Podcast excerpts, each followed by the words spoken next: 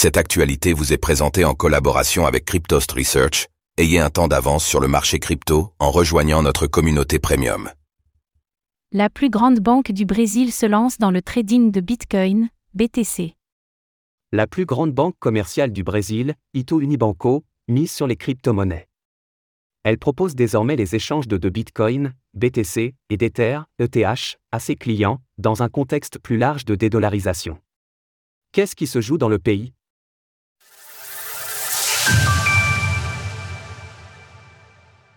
La plus grande banque du Brésil proposera désormais des services de trading de crypto-monnaies.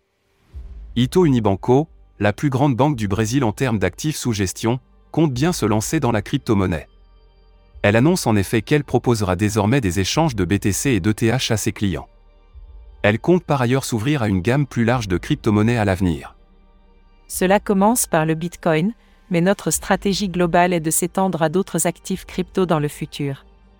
L'institution note que l'encadrement réglementaire est encore incertain au Brésil, c'est pourquoi elle procède à ce lancement en plusieurs étapes.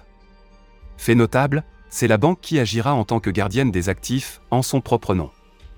C'est ce qui peut la démarquer d'autres acteurs locaux, qui ont eux aussi misé sur les crypto-monnaies.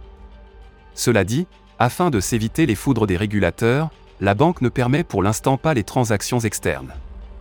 Cela lui permet de fonctionner en vase clos. Ces nouveaux services liés aux crypto-monnaies représentent cependant un pas en avant très symbolique, qui montre que les choses changent au Brésil. Le Brésil mise sur la dédollarisation. L'ancien président du Brésil, Jair Bolsonaro, avait il y a un an signé une loi pour légaliser l'utilisation de Bitcoin en tant que moyen de paiement.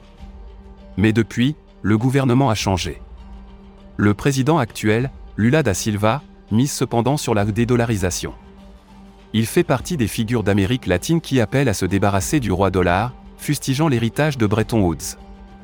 Au-delà des crypto-monnaies, le Brésil semble en tout cas miser sur la blockchain. Au début du mois d'octobre, on apprenait ainsi que la blockchain serait désormais utilisée pour l'émission des nouvelles cartes d'identité.